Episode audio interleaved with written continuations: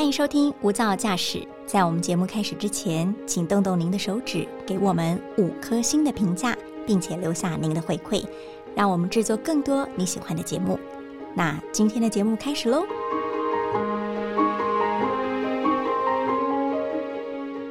你是否常常觉得自己在职场上因为说错了一句话就被同事讨厌了，或者你的工作表现明明很好，却跟主管、同事总是相处不融洽呢？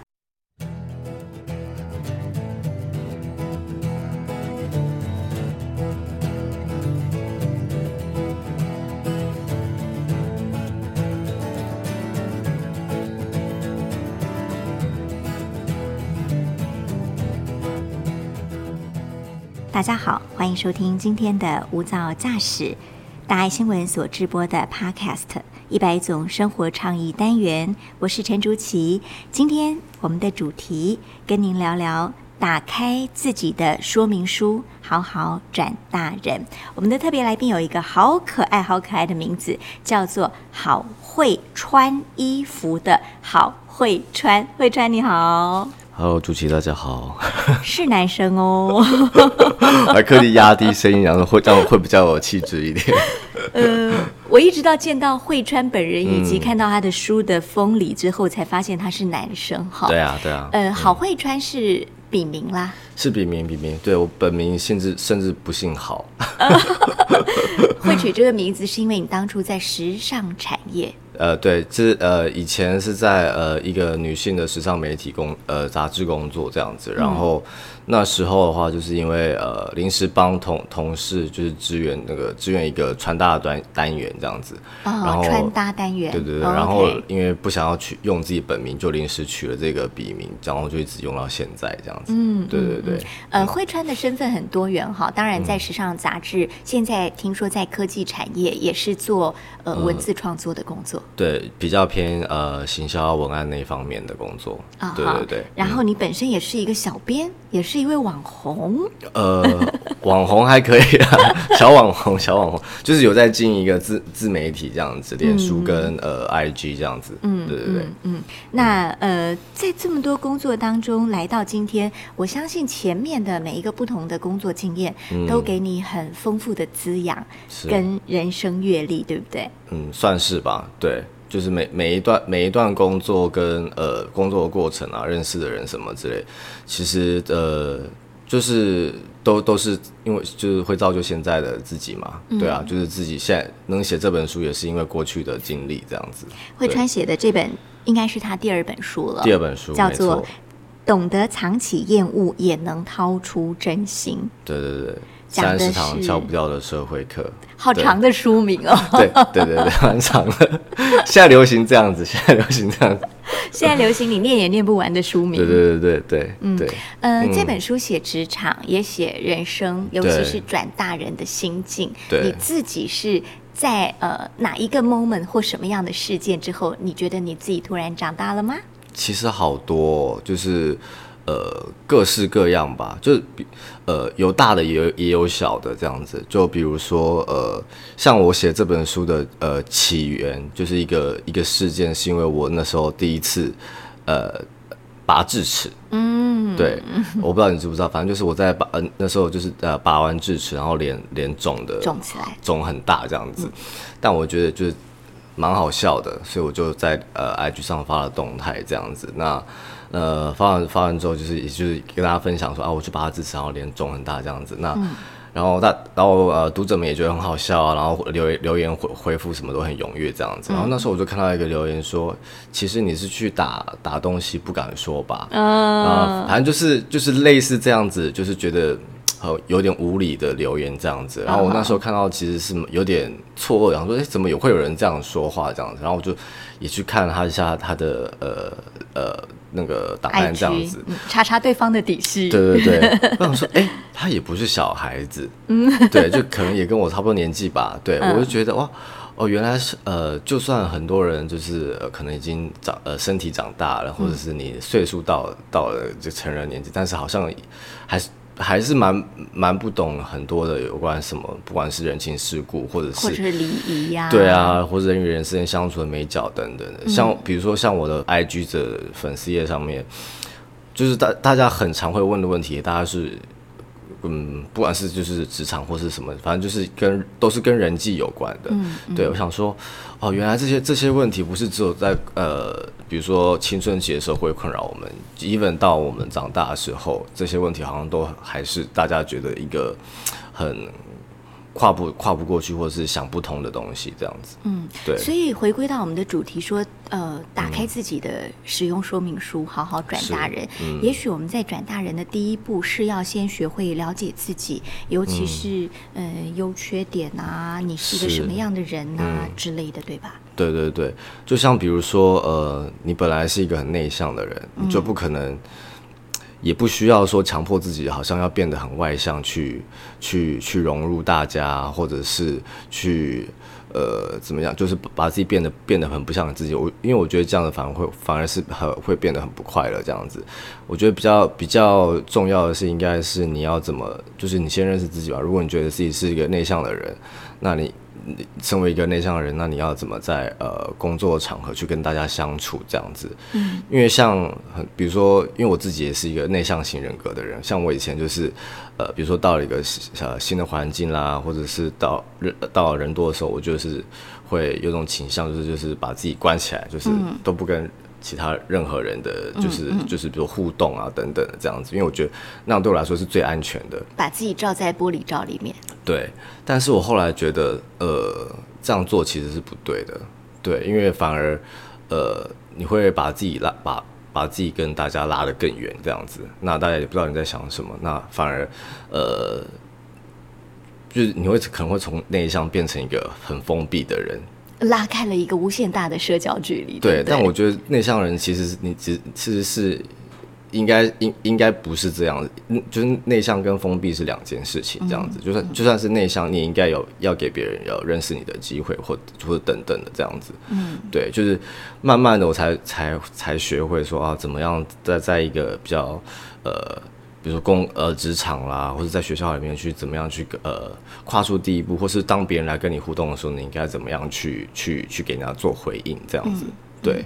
所以意思是，如果你是一个内向的人，你应该找到自己跟这个社会相处的方式，没有错，而不是假装自己也很活泼，很能够 social，很能够在人群中自嗨。嗯，因为我觉得那那个其实大家看得出来的，就是会很不自然，然后你自己也会很痛苦。嗯，对啊，嗯嗯嗯。但你的书里写说，能够藏起厌恶，也能够掏出真心，是意思是我们在人际相处当中，呃，有一些的。事故还是必要的，是吧？比方说，在群体生活，你就是跟某些人磁场也许很不合，那个人很可能是你隔壁邻座的同事，也可能是你的老板。对，因为其实我觉得我这本书其实最大的核心就是几个字，就是知世故而不世故这样子。嗯，对，就是你要知道呃人与人之间相处的一些呃，不管是美感还是呃那些呃。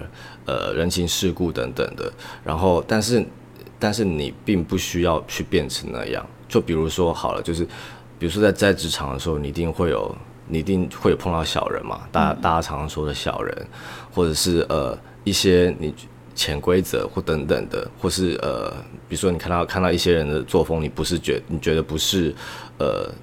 不是很认同，不是很认同，或者是有一些事，或或是呃，别人对你做了一些事情，你不是很能理解，就是说他就觉得他为什么要这样做？可是那些都都是呃，比如说我们在学校里面的时候，可能不会碰到的事情，然后你在碰在在职场的时候，你就会觉得说啊，怎么可能会会会真的有人这样子？因为有了利益关系，对，因为有了利益关系，所以人就会变得。不一样，嗯，对，但所以你要去知道这些事情。那知道这些事情，并不是说要变得跟他们一样，而是说你知道这些事情之后，你可能会变得比较呃，懂得去预防，或者是懂得保护自己这样子。但懂得理解，对，去你你也你也能理解他们为什么会这么做，嗯，对。然后，因为其实说穿了，其实职场职场很多事情就只是立场不同，甚至理解之后，我们有可能提醒我们自己说，呃。我不要变成那样的人，没有错，对，对，所以，所以我觉得，这就是我这本书想说的知世故而不是故这样子。就你知道了，然后你你也知道怎么样保护自己，但是你不需要变得跟他们一样这样子。但是掏出真心的部分呢？掏出真心的部分，其实就是要把你的真心留给呃值得的人。就是我在书 书里面也有也有说过，这样就是呃在几次的社交场合里面，其实就是。就是可能因为也是因为工作关系吧，就是常常会需要呃去一些社交活动，嗯，然后你会发现说啊，那是那些社交活动都是一个很热闹的，都是一些很热闹的场合，对，有非常多的互动，然后很多的呃 energy 在里边流动这样子，但是你会发现说呃其实呃那些互动等等其实都是很表面的，嗯，可是又是你可是又是必须的。假设你业务往来这样的概念去想，它是必然的。对对对，你你身为一个成年人，你是没办法就是逃过这些事情的。比如说你你以前还是学生的时候，嗯，或者是呃，比如说还小时候，你可以说哦，我不想要去，我不想要参加这个，你甚至可以不去上课，都都没事。但是呃，当你长大之后，你就是有很多事情，你都是必须要。必须要去的，必须要出席的，你你你你必须要 be there 的，对，所以在在在在这些场合、这些时候。就是呃，你你要懂得怎么怎么去自处，跟跟跟别人相处这样子。在书里有一篇叫做呃给玻璃心患者的一封情书，对，这会呼应到您刚刚提到说，假设你的心里很容易受伤，或者你很容易把自己封闭起来的时候，嗯，你光是收拾自己的玻璃心，时间都不够用了。对，嗯，我因为其实我自己就是一个很玻璃心的人，从以前到现在都是这样子。你什么时候发现的？你什么时候开启了这个说明书？我呃，我大概从国中吧，从国中开始就就开始到很明显的自觉到自己好像是一个很敏感的人。是从绰号开始的吗？绰号也有，嗯，对。然后从呃同学间的相处上面也是，就比如说呃，就是可能无意间发现哦，原来这个同学不喜欢我，嗯，因为小时候啦，小时候国国小的时候就是。自己觉得自己人气还蛮高的，就觉得自己是人人见人爱那款，不可能会有人讨厌我吧？这种感觉。但可能到了国中之后，就发现说，哎，好像有有那么几个同学不喜欢我，嗯，甚至甚至甚至可能是他们那一群，因为国国中国中国高中成群结都喜欢成群成群结党的嘛。那可能发现说，哎，那一群有一个人不喜欢我，那那那一整群人，然后就一起也不喜欢我这样子。然后我就发现说。哦，我就是呃难过好久。嗯，你想知道为什么？我想知道为什么，可是呃，直接去问他们说你们为什么讨厌我，好像又怪怪的，而且人家也不未必会告诉你啊。是，对啊，那那可能就是某某个误会，或者是你真的做到做了什么事情，让他们觉得不开心或看不顺眼。所以那个时候你心里就很受伤，非常受伤，对，就觉得不想去上学。天哪，你真的太玻璃心了！真的，对啊。但好像呃，比如说到呃呃高高中好一点，然后最最最完全到觉得呃比较可以接受这件事情，大概是到大学的时候吧。嗯，因为大学的时候就是可能认识一些比较特别的人，这样子。哦，怎么说？就他们的作风是比较呃特立独行的，嗯，或者是他们可能呃呃。做了很很多事情是就是不管不管其他人眼光的，嗯然后他们就觉得说，他们就是他们也告诉我一件事情，就是你不可能你不可能呃取悦世界上所有的人，对对，然后也不可能每一个人都喜欢你，你只要取悦你自己就好了。对啊，林志玲都没办法做到了，我何必呢？我何苦逼自己？大就是逼逼自己逼成这样，要要要大家都喜欢我，我我又没有要选总统什么的，嗯，对啊，所以我就觉得。然后慢慢慢慢就觉慢慢就开始越来越越认同这个道理，这样子。嗯，一本他是像现在到呃到了职场，然后一直一直到现在也也是这么觉得。对，就是虽然说大家表呃表面都好像啊还不错，好好的这样子，但一定还是有有一些人就是会可能呃看你不顺眼，或者是等等，就是可能觉得你太耀眼。太耀眼，可能可能可能也会触怒别人啊，对不对？这倒是真的。对啊，对。呃，你有没有遇过一种人，他的玻璃心很奇特，是明明他是也许是一个很优秀的人，他有百分之九十九件事，大家都觉得他做的很好，也给他高度的肯定。对。可是有也许有一件事他没做好，嗯，然后那件事可能呃被批评了，被否决了，嗯，可是他的玻璃心就执着于那一件事情，是他的玻璃心就没有看到那九十九个。呃，赞只看到那一个负评，是，所以他就整个 crash。有有没有遇过这种人？会啊，就是甚甚至自己也有可能会会有这样的情况吧。嗯，就比如说呃，你可能失恋了，嗯，对。然后只是这个人不爱你，不爱你，你就觉得全世界都抛弃你了。你都忘了你九十九个女朋友都很爱你。对，或者是你还有家人很爱你啊，你的朋朋友朋友们也很爱你啊，你怎么会觉得说你就被全世界抛弃了呢？嗯，对，因为。呃，曾经也经历过那种呃，对于分手看得很重的年纪啦。对啊，对啊，对啊。这种人的玻璃心怎么治疗？这种患者怎么办？你你就必须要提醒自己，呃，你你还有其他很多很好的地方，这样子。而且我觉得这种人可能也有一点呃完美主义吧。嗯。对，像我书里面也有也有说到这样子的人，这样子就是觉得，我就觉得过分的完美主义并不是一件好事情。就是小至工作到你的生活，或者是到你的。感情、感情等等的，过于，反正我觉得，呃，过分的去追求完美这件事情都是不可能的，而且是辛苦的。对。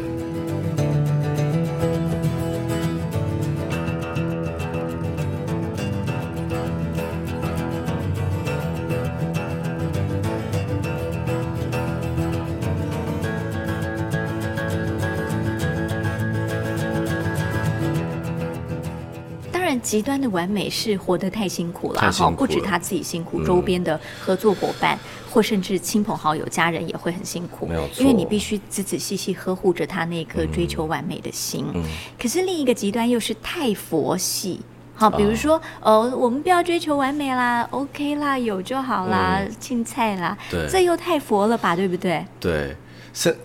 佛系可能是我我那写那时候写书的一个说法，这样子。当时流行的。对，现在流行叫躺平。对。三五年前叫做佛系，对，但现在已经现在更更严重叫。现在现在可能是卧佛了。对，对啊，因为我就觉得，因为其实我也可以理解这种心态，就是觉得好像你怎么再怎么努力，好像也都不会改变太多这。这种这种这种感觉，这样子。对呀，因为我们会说服自己说啊，不要要求这么完美啦，我这样就够了。对，其实我觉得，呃呃，如果你要佛系或者躺平的话，嗯，你就必须要接受，呃，佛系跟躺平，嗯，所所带来的就是后果或者是成果嘛。嗯，最然后这个后果可能就是呃，就是这个成果可能就是没有成果，就是你可能就是会变一成不变，你就是永永永远都在原地，然后你也不会有任何的进步。就比如说呃，拿佛系跟躺平这件事情来说好了，就你可能要认识到说，比如说你的呃，你可能在出生在一个很好的家庭，你可以不用担心任何事情，所以你佛系躺平你无所谓。可是像我们这种一般人，如果你你如果佛系躺平的话，你可能就真的，你真你可能就真躺平了，你可能就真的就 就这样了，而且你可能呃到之后生活可能会很糟。比如说我拿呃存钱来说好了，像我刚出社会的时候，可能那时候薪水不高，这样其实跟大家差不多，就是嗯。顶不起的，从可能三万出头或等等的这样子，然后那时候我就觉得，然后又在台北市生活租屋等等的这样子，那我就觉得啊，薪水这么少，我存什么钱啊？嗯，干脆不要存好了，就是就是把钱都呃就花在那个我想要去的餐厅，我想要买的东西上面就好了这样子。然后呃，然后但老然后然后我就发现说，哦，我到了三十岁的时候。就是某一次发完发完爸妈的红包，然后说：“ 天哪，存款部的数字有点少。”我存款部已经已经就是就是已经就是可能要要要见底的这种感觉，你知道？就觉得说，然后我然后然后爸妈说，就是他们那时候就问我说：“哎、你存款多少啊？什么什么之类的。”然后我我当然没有告诉他告诉他们多少这样子，我就是就支吾其词没有说这样，然后他们在那边猜说、那有没有有没有多少有没有多少有没有多少，然后之后然后有有没有十万，然后说没有你，爸妈很追根究底耶，他们对金钱方面比较执着一点。他们都看不出你想 pass 这个问题吗？对他们，但他们就是一直追问这样子。他们说：“你出去，你出去工作这么年，然后连什么十万都没有、哦这样子。然后就是，然后那时候当然就是也没说什么，但是心里心里就觉得，心里也在问自己说，怎么会这样子？嗯。然后呃，后来后来就是就是我开始有就接触到投资理财这方面，慢慢开始做这件事情之后，然后到最近这可能呃。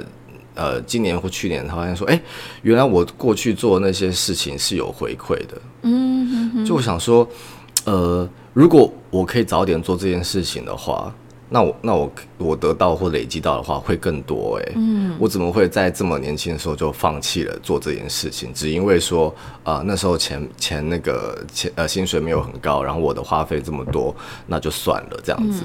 对，所以我就对于理财这方面就觉得很就觉得佛系就好，这样子就是只要饿不死就好。嗯，所所以我就觉得说，嗯，很多事情不是说不可能，是你呃什么时候开始做，然后我觉得只要你有做的话，就是就是就一定会有成果跟 progress 这样子，只是或多或少而已。嗯，对，嗯，就很多事情，如果你松松的放水流，让它太过于顺其自然，回过头你会发现这几年很可能很多你想做的事都一事无成。没有错。对您自己也从呃健身这件事情体会到佛系跟不佛系的差别，对不对？对啊，对啊，因为我那时候就觉得说，我就像我书里写的啊、我那时候就觉得，呃，开始就是想要健身，也是因为觉得啊，因为我以前很瘦，嗯，真的很瘦，嗯，就是瘦瘦到那种我给我朋友看的，我朋友都会吓到说你怎么那么瘦啊，就就觉得有点呃有点病态那种感觉这样子。然后我想想要开始运动或健身，也只是因为觉得说穿衣服比较好看，哦，有对。点衣架子，才不会啪啪的这样子。对，漂亮的，这个说法蛮有趣的。对，然后反正那时候我就觉得说啊，那那我就去就去就就就健身房动一下吧，就应该应该应该就会有效果这样子。练个肌肉啊，或者对啊，有是雕多塑一下身有多难啊？就是觉得就嗯就觉得事情就就觉得这件事情就是就是 piece of cake 这样子，不嗯不会太难的。然后就去自己就是自己自己可能自己在 YouTube 上看看影片，然后、嗯。然后去去健去健身房看看一下观摩一下别人，然后自嗯己动一动，然后就这样子过了一两年，我想说，哎。还真的一点成果都没有哎、对，就是，然后到后来，然后后来后来我觉得好像这样子不不行，这样觉得太浪费时间，后来我就去花钱请了教练，嗯。教练教教练教练费的确是蛮贵的，但是我觉得是有成果的，就是他可能就是呃，他是有系统的教你去做这件事情，嗯，然后是有科学的嘛，也有专业知识，也有专业知识，还有一点半强迫性的。再加上他要把他要把你往死里逼这样子，但他同时也知道你的极限在哪里，他那他就会会把你逼到极限。你自己一个人的时候，可能别人可以啦，但是我我这种比较我这种性格人，就是我无法把自己逼到极限这样子对自己好一点。对，我就 我就会就是会倾向对自己温柔一点，这样子，就觉得好累哦，算了，就我今天做三组就好好，就是什么之类的。对，嗯然后我我我也慢就是也从中体会到这件事情，就是说，嗯，如果你是真的很想要一件事情的话，你就是你无法用佛系的态度去面对这样子。嗯对，就是看取决于你多想要多想要达达达到这个目标，以及就是呃你愿不愿意承受佛系的后果这样子。嗯，对。嗯，懂。所以当你呃立定一个目标之后，要全力以赴，而不是用佛系得过且过，或者是有也好，没有也好，因为一直佛系，最后就真的变卤蛇了，对不对？对，没有错，就是，但真的很可怕，的就是你你有没有接受自己成为乳蛇的的那个准备或者是心态？嗯因为就一天到晚想说啊，要怎么样才可以快速的成功，或什么？像我觉得很多人在问什么，我要怎么样成为 YouTuber？啊我要怎样成为网红？我也听过很多这样的问题，或是我嗯我我要怎么样呃投资致富？其实这些人都是他他想要去做这件事情，可是他他又不肯跨出第一步。比如说好了，比如说出书好了，我碰到太多人问问我这个问题了。然后他们，然后我我也都告诉他们说、啊，那你应该怎么做，怎么怎么做。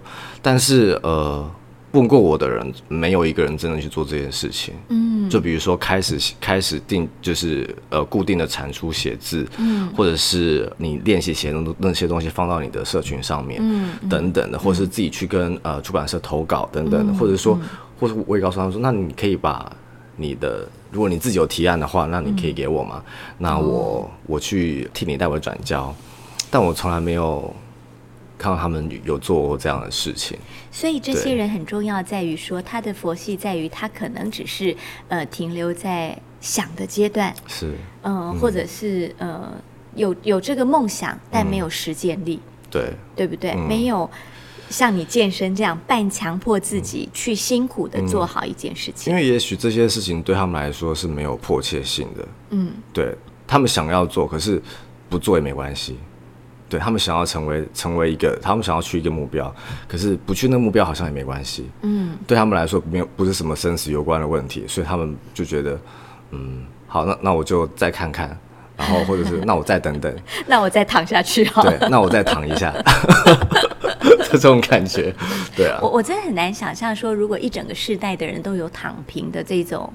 生活习惯，或者是心理的核心价值，是我当躺平族就好。我真的很难想象未来二十年会是什么样子。哎，对啊，就嗯，就比如说买房这件事情好了，对啊，也也好多人想要买房嘛。嗯，那那大家有有有真的去做买房的就是准备吗？或者是努力吗？或研究吗？对啊，好像真的也就觉得好像还好，就大家大家也觉得说啊。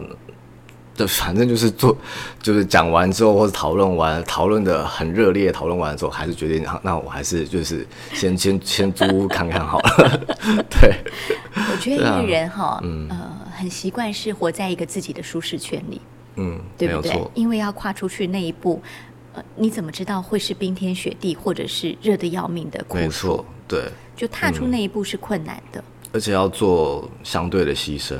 嗯，对啊，嗯，不过我觉得这是转大人很必须的耶。对啊，没有错啊，对啊，就是你因为你不可能，因为我觉得呃，在年轻时候或者在学生时代的时候，你其实是受到很多保护的，是，对，然后你会，你你不你不需要去处理太多的人情世故，嗯，然后你也不需要负去负什么。对自己负多大的责任？爸爸妈妈也不会问你存款里有几个零，不会。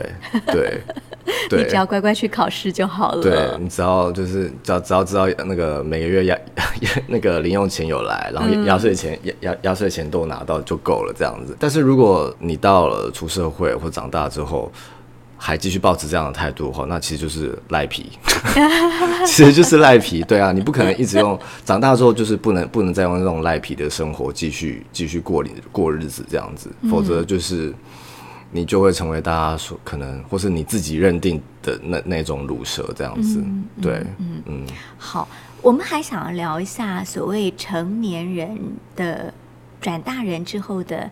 人与人之间的互动，比方说聊天的方式、倾听的方式。呃，我记得你告诉大家说，当你在倾听别人，别人在讲话的时候，嗯，你不要一直插嘴，是很重要的礼节。嗯，还有很重要的呃，得到别人信任感的关键。嗯，我觉得呃，其实就是不知道大家聊天的时候，是否有没有碰过这种人，就是你比如说，当你在跟他倾诉你的烦恼。或者是，呃，或者是你的呃困扰的时候，他都会用一种，呃，哎呀，我的情况比你还严重，或者是我碰我碰过那件事情比你是严重一百倍，嗯啊，我都没有怎么样怎样，你你你你就是就是你就是太怎么样怎么样了，这种人就我觉得其实他就是不懂得怎么去倾听，嗯，对，然后可能同理心也比较低一点吧，我不知道，他们可能就是会用一种。就是，哎，我自己之前做过事情比你比你还怎么样？哎，就是你现在这个小 case，对啊，你现在这样子，你这个有有什么好？有什么好难过，或者是或者是什么什么的？对，其实我觉得，呃，这种也是，就是像呃比较极端一点的情况，就是比如说忧郁症好了，就是当别人跟你说，那那当当有一个人跟跟你说，啊，他他有忧郁症啊，或者是他怎么样怎么样的，嗯，然后你就告诉他，然后告诉他，呃。啊，你们这种人就是心理太脆弱了哦。所以所所以你才会忧郁什么的。这也很受伤哎。对啊，你你不可，因为很多事情，或者是呃一个人在经历很多事件的时候，其实每个人感受的东西不一样嘛。对对，然后他感受到那个强度也不一样。而且只有他在那个事情里面，别人是难以体会的。是，然后你你不可能，你不可能就就就就是呃，把所有的所有的难过啊，所有的呃痛痛苦都标准化这样子。所以我觉得呃，当你在聊天的时候，或者是你试图想要呃解决别人的困扰的时候，我觉得懂得就先先让人家把他的情况说完，嗯然后不要急着去 judge 说你应该你就是要怎样怎样怎样的什么之类，然后甚至觉得我觉得有时候很多他你只是需要陪在他身边，嗯，或者是呃就是听听他听他好好的把他的故事讲完。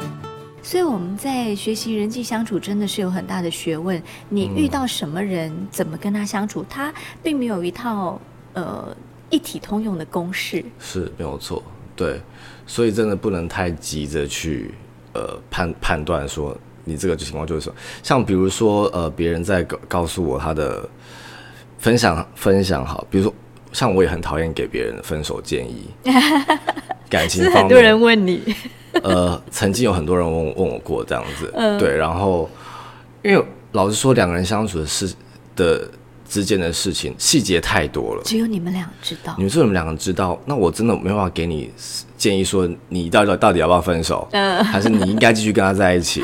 对，然后而且我发现很多这种时候，你给他的建议，其实他都还是会照自己的方式去做。因为他心中早就有答案了。对他，他没有要听你的建议，对他只想说给你听。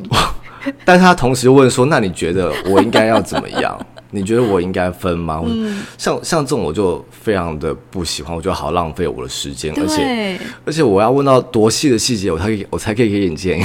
嗯 对啊，对啊，所以我我其实到后来，比如说那些呃会私讯来的这种感情的问题，我都没有太太太琢磨，这就太花太花太多心思去回答了。嗯，因为我就觉得好像这种事情可以聊聊三天两夜的感觉，然后我给你的建议也不一定是你你你是用。哦，像我以前我刚开始开粉砖的时候，就是有人问过我，她男朋友呃偷吃了，她该不该分手这样子？天哪！然后我那时候因为刚开粉砖嘛，所以对很多事情都一头热这样子。嗯然后对于粉丝来来信，我就觉得好新鲜哦，很认这样子。真看待，对，很认真看待，然后非常的用心替他回答每一个问分析等等的。然后突然有一天呢，然后他他就跟我说，他受不了，他要去抓奸。嗯，对，然后然后然后我就觉得啊，然后就觉得好好像很紧张这样子，然后就在脸书上，脸书的那个私讯的呃呃讯息们，就在陪他线上抓奸这样子。反正到反正到了最后，他就是呃，反正他就到最后，然后反正说他说哦，他就是在停车场两个人这样子，然后他就去呃是那个上前大吵了一番，然后赏了那女生一巴掌，什么什么什么什么之类的，然后反正反正我后来也是好好安慰她什么这样子，然后她说好，那就分手了，对。嗯然后隔没几天，他几天他又私讯我说：“Hello，慧川，我跟我男朋友复合了。” 我说：“那前面 前面这这一些到底是就是对我你那时是玻璃心碎满地了。对啊，就因为你觉得我真的是公亲变事主。对，我觉得我我真是白费时间哎，然后花了就然后到然后最我最后就体体就是体会到这件事情，就觉得啊，感情就是你们两个人的世界，两个人之间的事情这样子，我不想要去掺和在。就是你们的感情的东西，以及以及比如说去替你们裁决说你们应该要怎么样这样子，嗯，对，所以以之后我就对感情的问题的话，就是比较冷处理这样子。其实我觉得任何人都没有办法当别人的感情和事佬或者是顾问呢、因为就像你说的，那那绝对不是一个第三个人可以理解的事情。除非他们两个人一起去参加智商，去去智商，那那个智商是可以替他们，就是可能可以给一些建议，或者是告诉他们该怎么做。嗯，不然我觉得就是一个无关无关的第三者，然后光听一个人的片面之词，或者是很片段的故事，我觉得无法哎、真的无法。对，对，因为呃，这种东西绝对是吃力不讨好，嗯，呃，永远没有办法扮演一个真正很客观的和事佬，最后你可能还变成导致他们分手的那个人，而且他们可能后来还怪你。没有错。对，所以真的公亲会变事主。没错没错，嗯，好，学习当一个成熟的大人，你要知道有些事你可以多关心一点，但有些事你要离远一点没点。有错没有错，对，好，我们再来聊聊呃，职场的。我们说颜值好像有一点太过于世俗或表面，但我想要提的是给人的呃印象，嗯，你的服装仪容、你的打扮，或者是你的应对进退，这其实蛮重要的，对不对？因为我们看到职场很多人，他会觉得说，哦，你们不要看我外表啊，你们要看我的内在的实力。对。所以外表就邋邋遢遢的，嗯。或者嗯不在意，对，这也不 OK 吧？我觉得很不 OK 啊。对啊，真的很不 OK，因为就是呃，其实就是我觉得很多人是呃不懂得去看场合的去整理自己的外表。嗯，就比如说啊，你你你觉得好啊，好像有些人他为什么可能穿拖鞋去上班，或者在或者怎么等等怎么样的，但我觉得呃。其实这不是不是每一个职场都都这样子，可能有些人他的职场是真的可以这么随便，嗯，但是我觉得大部分职场你还是要给别人一种专业的感觉吧，嗯，就比如说呃，像我我朋友，然后他是一个呃公司主管这样子，然后他就是很要求他呃公司来的呃不管是男生女生都要好好整，就是不能邋遢这样子，嗯。然后呢。哦，因为他们，而且他们是媒体业的，嗯，但比如说像编辑好了，可能就觉得说啊，我今天没有活动，嗯，然后或者是呃，我今天又又没有出去出去见人，那我今天就戴个眼镜，或者是穿个拖鞋，穿的很轻松，我就来公司上班这样子。然后，但老板每一天都是穿的很整整齐齐，然后完妆这样子，嗯然后他，然后他，然后有一天他就进公司，看到那个编辑就是一很邋遢的在那边就是工作这样子。他就问他说：“你今天为什么为什么这样子？嗯为什么是这副德行嗯哼，？”然后他就说：“啊，我今天又没有要见人，然后也我也没有要去那个活动啊。”对，然后老板就说：“那我不是人吗 老板好一针见血。”对。然后譬如说，然后可能有来面试的面试的人这样子，然后他来来面试人可能就觉得说：“那我哦。”就是像有有很多新鲜人，他们可能去面试说不不知道要怎么样，他们就觉得说，那我可能就是要很隆重，嗯很隆重的去面试，然后给对方一个好印象这样子。嗯然后可能我的我的朋友就是有一次面试的时候就看到一个呃新鲜人吧，就是穿了他觉得自己。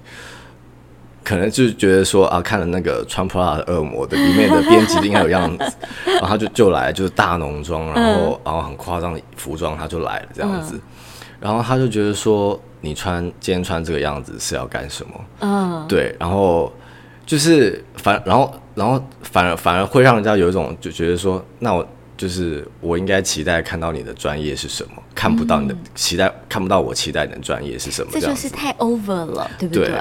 就是 either 可能太邋遢，要么就太 over 这样子。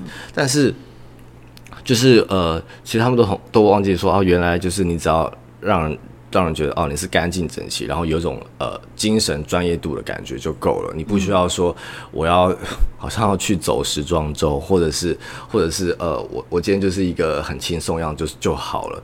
然后呃然后就是完全不顾呃其他人的就是观感等等的。就比如说你在一个职场，如果看到一个看到一个人穿拖鞋走来走去，我觉得呃如果在一个呃就是一个专业的工作环境的话，这其实是是是蛮蛮刺眼的，嗯，对，然后然后也会觉得你好像很随便，纵纵使纵使你的好像可能工作也做得很好，嗯，或者是比如说你可能去见客户的时候，然后你可能呃喷了很浓的香水，或然后或者是穿的很夸张，那也会让人家觉得很分心这样子，所以我觉得好像你出来职场的时候。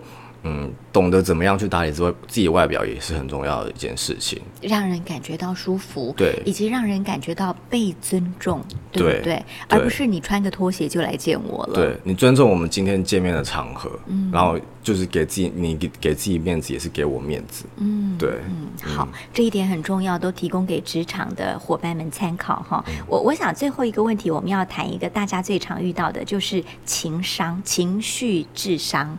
好，哦啊、嗯。E q 这件事情，我们来举例说，呃，给别人台阶下这件事情，嗯。呃，在职场上有多么重要？在职场上很重要啊，因为呃，给别人台阶下，其实就是，其实我讲的其实就是体面这件事情。体面这，我觉得体面的意思不只是，呃，我觉得它是一个可以这样解释，就是你体体谅别人的面子，也体谅自己的面子。嗯对，当你在给别人台阶下的时候，其实也是给你自己台阶下。然后呃，就是呃，因为他其实他的目的就是不要让让你们不要撕破脸，让让你们不要有呃心存芥蒂，让你们不要有那个就是有有疙瘩在这样子。因为其实呃，比如说呃，就是就像我刚刚前面讲的，你呃撕破脸，或者是让气氛变得让呃你们双方都变得很不愉快的时候，嗯，其实对工作的推展进度是完全没有完全没有帮助的，嗯。而且还呃打坏了你们之间的关系，这样子。这有点难拿捏，因为我相信，呃，讲话比较直接或者不太懂得给别人留余地的人，通常都会自我辩护说：“啊，我讲话就很直啊，嗯，对，啊，我们就呃直来直往啊，讲一些呃真实有用的话吧，何必大家这么拐弯抹角？”嗯比如说你今天是在一个你不需要在乎别人的地位的时候，你我觉得你可以完全直来直往，完全没有问题的。但是当当你是必须要跟别人一起协同合作的时候，当你的工作或是当你负责的业务业务东西是要跟着很多人一起呃跨 team 合作的时候，你是没有办法当一个直来直往的人的。我觉得很多人大而且而且已经是大部分的人。都是需要大家一起去协同合作的，以及你是你需要别人的帮忙，然后别人也会需要你的帮忙，这这个关系是互相的。然后你也不知道，你也不知道，呃，你什么时候会需要到别人的帮忙，对，所以我就觉得，嗯，给别人台阶下，然后呃，懂得体面这件事情，体谅别人的面这件事情，是一个很重要的课题，就有朝一日你需要的时候，别人也会体谅你的面子。没有错。嗯，好啊。当一个职场的成熟的大人，其实有很多的功课要做哈。啊，很不容易。嗯嗯，好会穿的两本书，也许可以当做你职场的参考，或者是你转大人作为一个成熟大人，更加了解自己的一个指南。嗯，有趣的是，我觉得他的书非常的幽默，我常常自己看着看着就爆笑了起来，所以很轻松的可以知道这方面的知识。也谢谢慧川今天接受我们的访问，谢谢你谢谢。也谢谢您收听今天的无噪驾驶一百种生活倡议单元，我们下次见。